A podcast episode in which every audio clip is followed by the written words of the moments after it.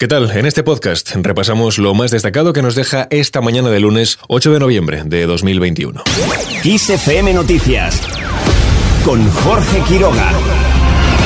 La erupción de La Palma inicia su octava semana de actividad a pesar de que en las últimas jornadas parecía que iba a menos. Los científicos son rotundos, no ha terminado y no hay indicios para establecer cuándo será su final. La erupción tiene muchos cambios de intensidad y también de estilo eruptivo, lo que lo convierte en impredecible, según señala el vulcanólogo del Instituto Geográfico Nacional, Stravos Meletlidis. Por eso es muy complejo y como tal podemos tener lo que he dicho, pausa, cambio de la actividad, cambio de tipo de actividad, cambio de la energía en los diferentes tipos de actividad o cambio hasta en los productos, momentos que solamente tenemos fragmentos de ceniza o momentos que tenemos flujos de lava. Todo eso está dentro del, eh, patrón, digamos, de, de una erupción. Los últimos datos descartan un final a corto plazo, ya que los niveles de dióxido de azufre están aún en niveles muy altos. La intensa emisión de cenizas ha empeorado mucho la calidad del aire, pero la sismicidad, eso sí, ha disminuido respecto a días anteriores. De hecho, la mala calidad del aire obliga a mantener la suspensión de clases para 5.000 alumnos en el Valle de Aridane. Vamos ahora con otros temas. El Consejo de Ministros prevé aprobar hoy el nuevo impuesto de plusvalía municipal. De esta forma, devolverá a los ayuntamientos esa capacidad recaudatoria. Todo ello después de que la pasada semana, recordemos, el Tribunal Constitucional declarase nulo el método para calcular su base imponible.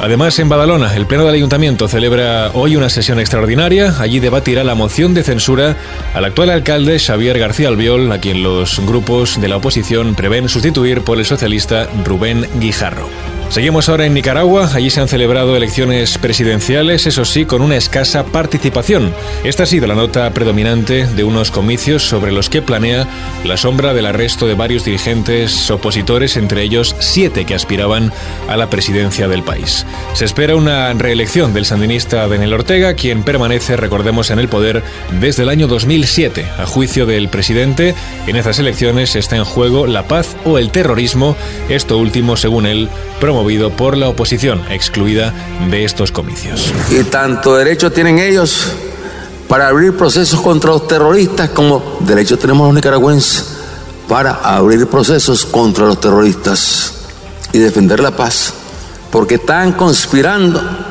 porque no querían que se realizaran estas elecciones que se han realizado el día de hoy. Unas elecciones, las de Nicaragua, que ya han recibido el rechazo por parte de la comunidad internacional. El presidente de Estados Unidos, Joe Biden, ha calificado de farsa estas elecciones. Y precisamente Estados Unidos es hoy noticia porque reabre sus fronteras a viajeros vacunados, lo hará tras 20 meses de cierre debido a la pandemia del coronavirus. La apertura de las fronteras terrestres, aéreas y marítimas hace prever una jornada de notables incidentes. Y terminamos hablando de sanidad, ya que Barcelona acoge el Congreso Mundial que abordará el nuevo modelo hospitalario. Más de 1.500 profesionales se darán cita en la ciudad condal para analizar la transformación de los sistemas de salud tras el impacto de la pandemia del coronavirus. Y con esto último lo dejamos. Como siempre, la información vuelve puntual cada hora en directo en los boletines de XFM.